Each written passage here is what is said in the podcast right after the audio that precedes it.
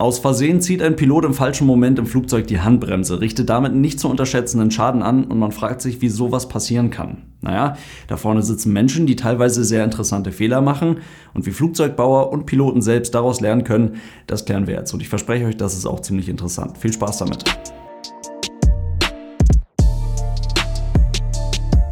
Und damit hallo und ganz herzlich willkommen. Ich hoffe, es geht euch gut. Im Cockpit sind alle Vorbereitungen abgeschlossen. Die Freigabe der Flugsicherung ist eingeholt, also wird der Airbus A319 jetzt aus der Parkposition zurückgestoßen. Das Flugzeug ist also bereit für den sogenannten Pushback. Dafür nimmt man Kontakt mit dem Kollegen am Boden auf. Mit gesetzter Parkbremse, also quasi mit angezogener Handbremse, wird das Flugzeug dann vorne angehoben. Das Bugfahrwerk wird richtig so vom Boden hochgehoben und dann kann es losgehen. Dafür löst der Pilot Flying, also der Pilot, der das Flugzeug steuert, jetzt jetzt die Parkbremse wieder. Den Hebel dafür muss er einfach leicht anheben und dann nach links drehen. Daraufhin kann sich das Flugzeug in Bewegung setzen und vom Kollegen am Boden kommt dann irgendwann die Info, beide Triebwerke frei zum Start.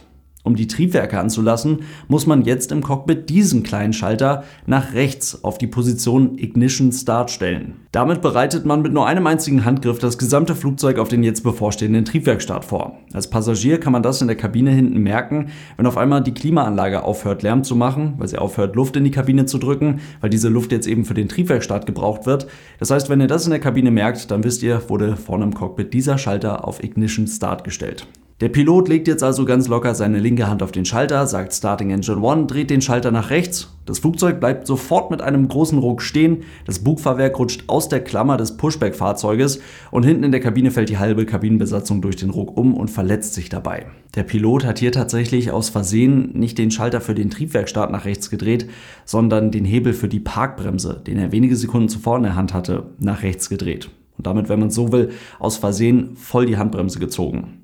Das ist ein sehr ärgerlicher, sehr teurer Fehler und das perfekte Beispiel für sogenannte Cockpit Control Confusion. Und ihr merkt schon, wenn es so eine unhandliche Bezeichnung dafür gibt, dann ist das sicherlich nicht zum ersten Mal vorgekommen. Und dem ist auch so. Und damit gehen wir jetzt mal einen Schritt zurück. Die Art und Weise, wie ein Cockpit heute designt wird, ist, offensichtlich kompliziert. Man muss kein Experte sein, um zu erkennen, dass sich in den letzten Jahrzehnten nicht nur die Anzahl der Leute, die man vorne im Cockpit braucht, um ein Flugzeug zu fliegen, deutlich reduziert hat, sondern vor allem auch die Anzahl an verschiedenen Schaltern und Anzeigen. Die Boeing 747 ist dafür ein sehr schönes Beispiel. Ein komplexes, großes Langstreckenflugzeug, in dessen Cockpit sich etwa 970 Anzeigen und Schalter zählen lassen. Ab der 747-400, die 1989 in Betrieb ging, waren es nur noch 370 Schalter und Anzeigen, also mal eben um den dicken Daumen 600 weniger davon.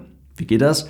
Natürlich, indem man vor allem nicht mehr alles einzeln immer anzeigt, sondern auf Bildschirm das zeigt, was gerade gebraucht wird. Das hat nicht nur den Flugingenieur überflüssig gemacht, sondern mit Hilfe eines später hinzugekommenen EFBs, eines Electronic Flight Bags, auch die ganzen Ordner Papier, die man ansonsten immer mit sich rumgeflogen hat. Airbus hat auf der anderen Seite beim Thema Cockpit Design dann nochmal einen draufgelegt, indem man bei der Entwicklung des A310 um 1980 herum tatsächlich Porsche mit an Bord geholt hat, die in einem monatelangen Projekt fast alles rund um die vorgeschriebenen Instrumente so designen konnten, wie sie sich das in einem modernen Cockpit damals vorgestellt haben.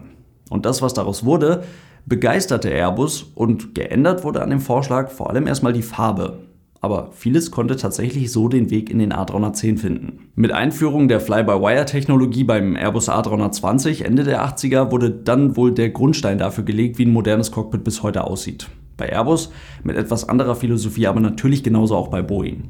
Die 787 und der A350, die drücken das aktuelle Konzept dann nochmal einen deutlichen Schritt weiter, bevor es dann mit der nächsten Generation von Flugzeugen sicherlich wieder eine deutliche Optimierung und Anpassung geben wird. Über die Jahre ist so ein schöner und ergonomischer Arbeitsplatz für die Leute da vorne im Cockpit entstanden, dessen Designentscheidungen natürlich aber vor allem auch der Sicherheit dienen und deswegen auch mittlerweile so aussehen, weil sie aus regulatorischen Gründen so aussehen müssen und weil Menschen eben Menschen sind. Wir schauen jetzt einmal kurz ins Handbuch des Airbus A320, denn da beschreibt Airbus ziemlich genau, wie sie möchten, dass Piloten ihr Cockpit benutzen.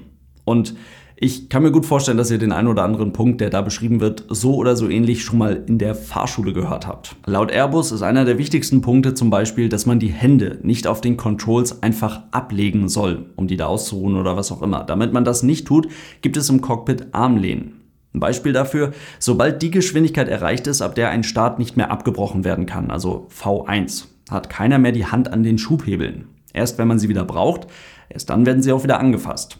Nächster Punkt, als Pilot Monitoring soll man eben nicht die Hand schon mal auf den Hebel oder den Schalter legen, von dem man glaubt, dass dessen Funktion als nächstes durch den Pilot Flying angefordert wird, sondern wirklich erst dann, wenn es von dem verlangt wird.